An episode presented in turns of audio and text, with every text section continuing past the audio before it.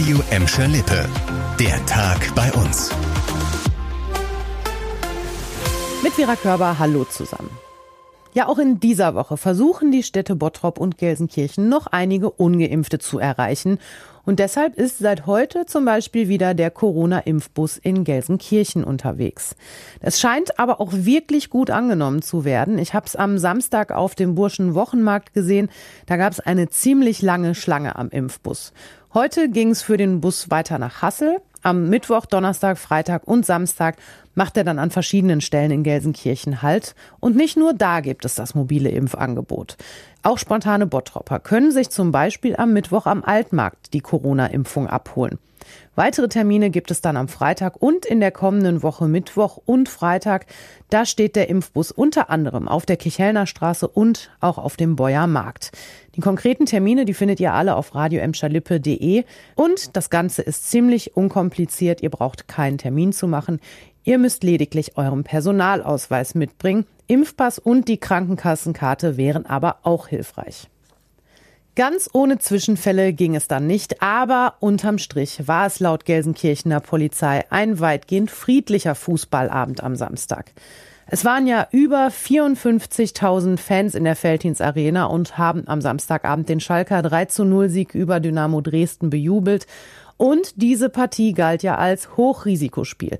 Deshalb gab es auch ein etwas größeres Polizeiaufgebot und es herrschte in der Arena ein Alkoholverbot. Zu Beginn des Spiels wurden unter anderem fünf Ordner im Gästeblock verletzt. Einer von ihnen musste sogar ins Krankenhaus. Die Polizei nahm daraufhin zwei Tatverdächtige fest.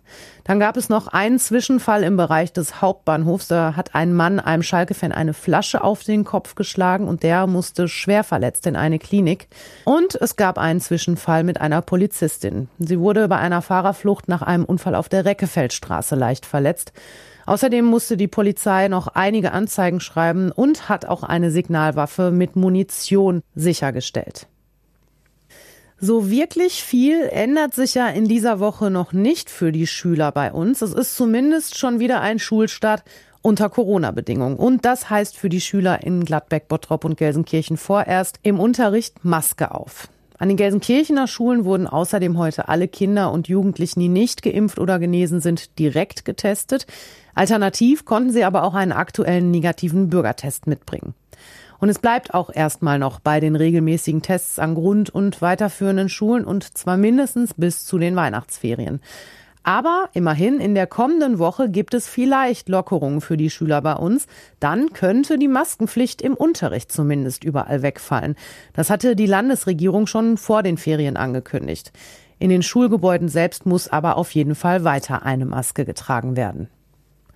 Das war der Tag bei uns im Radio und als Podcast. Aktuelle Nachrichten aus Gladbeck, Bottrop und Gelsenkirchen gibt es jederzeit auf radio und in unserer App.